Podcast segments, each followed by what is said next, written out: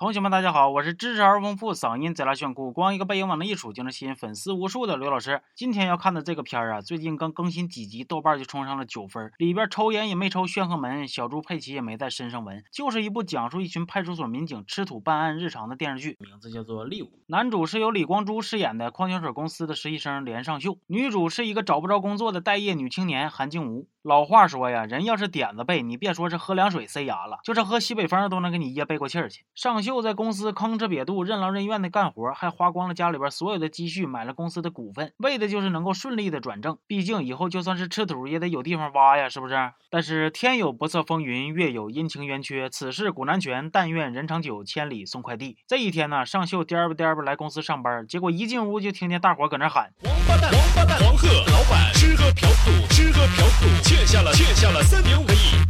小姨子跑了。同一个世界，同一个黄鹤，尚秀傻眼了。老板除了承重墙，其他啥玩意都给划拉走了。静吴那边也不乐观，面试的时候，要不就是问他你啥时候结婚呢？啥时候要孩子呀？要不就是撇个大嘴就问他，老板要是让你业余的时间扫个地、遛个狗、买菜做饭、照顾一下亲友，你干不干呢？静吴心里合计的是。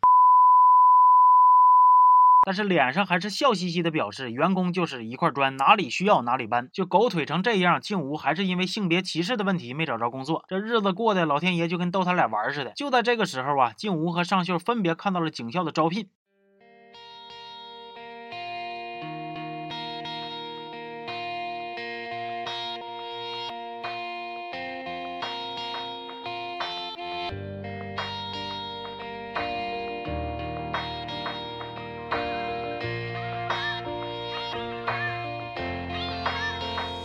再见我的爱，I wanna say goodbye。再见我的过去，I want a new life。再见我的眼泪，跌倒和失败。再见那个年少轻狂的时代。再见我的烦恼，不再孤单。再见我的懦弱，不再哭喊。All I wanna say hello hello，我的未来。Hello hello，在无尽的黑夜，所有都快要毁灭。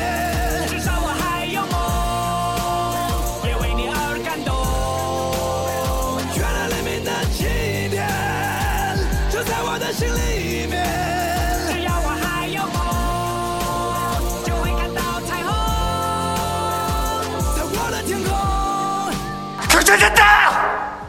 考上警校之后，静吴和尚秀成为了同学，一起接受训练，还碰上了一个贼严厉的老师吴阳春。如果说吴阳春对他们实行的是魔鬼式的训练，那接下来的实习就是古娜拉黑暗之神亲自送他们下地狱了。执行任务的时候啊，打不还手，骂不还口，那都是必须的。吃了上顿没下顿，那也是经常发生的。甚至有时候身上还会受点伤。就这样，静吴一个月的工资还没他妈卖保险挣的多呢。尚秀和静吴在警校就结下了深厚的友谊，分配工作的时候还被安排到了一个警局。你以以为这就要展开一段制服诱惑或者是办公室狗血爱情故事了吗？太幼稚了！他们这成天成宿的围着醉汉打转，呕吐物还得给他们洗洗涮涮，拿着警察的工资干着保洁阿姨的工作，这生活是要多完蛋有多完蛋呢？更完蛋的还在后边呢。之前对学生贼拉严格的老师吴阳春，因为工作中让人摆了一道，脾气贼大，还打了领导，于是就从原来的重案组刑警被降到尚秀和静吴他们派出所当民警了，还负责带新警察。尚秀知道以后都崩溃了。你说我咋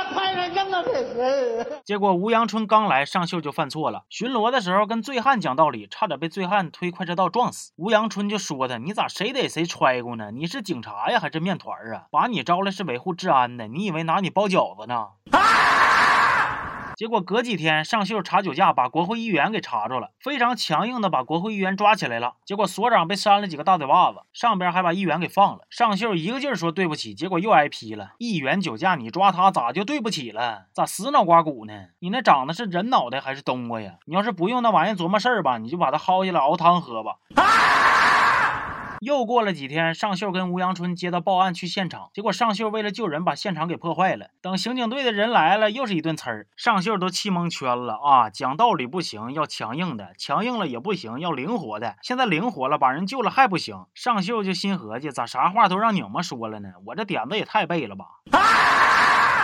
完了，静吴那头也是一脑袋包，本来是冲着处理家庭纠纷去的，结果一进屋就变成杀人案了，那个冲击力呀，绝对不亚于吃一管子辣根子配鲱鱼罐头。这个剧呢，我现在刚看到第四集，所以呢，也就先给你们讲到这儿。你们如果乐意让我继续往下讲接下来的剧情呢，可以告诉我一声，咱就继续往下唠。反正坑我是挖了，甜不甜你们说了算。这个剧是由韩国 TVN 电视台出品的，就是那个拍了《请回答》系列和《机智的监狱生活》那个台，质量可以说是很高了。编剧卢锡京也是一出手就是高分剧没跑，像什么什么世上最美丽的离别呀，没关系是爱情啊，那质量都是嗷嗷高。当然了，这部剧让我感触最深的还是剧里边普通人的普通生活。不瞒你们说，看到他们俩考警校那段，我都想重拾起当年我考清华的梦想了。要不是后来突然想起来我考不上这个事儿，哎，我呢还是推荐大伙去看一下这个剧，行吧？这期就到这了，咱们下期见。